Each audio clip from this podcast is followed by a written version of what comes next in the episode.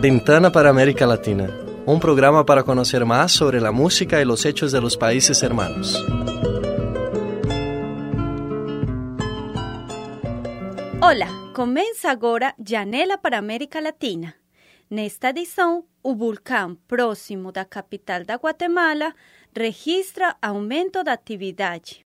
E na Colômbia, começa o Festival Iberoamericano de Teatro. O destaque da música fica por conta do grupo colombiano Monsieur Perriné, com a canção La Muerte.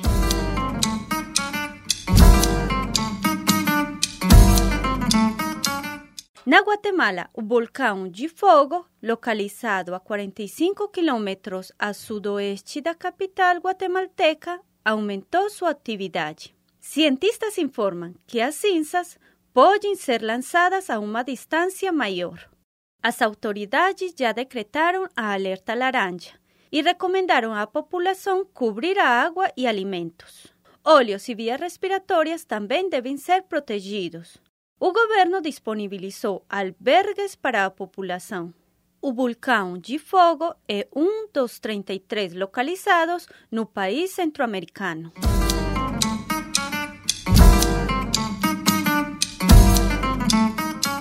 Em Bogotá, capital da Colômbia, começa nesta semana o maior festival de teatro da América Latina, o Festival Iberoamericano de Teatro. Durante duas semanas, a capital do país se converte no cenário teatral do mundo. Do dia 11 até 27 de março, 32 países estarão presentes com 164 obras em 63 cenários. Este ano, o Festival da Dramaturgia na América Latina completa 15 anos. Uma das novidades nesta edição é que a festa também ocupará 108 ruas da cidade. E agora vamos escutar na íntegra a canção La Muerte, com o grupo Monsieur Perrinet.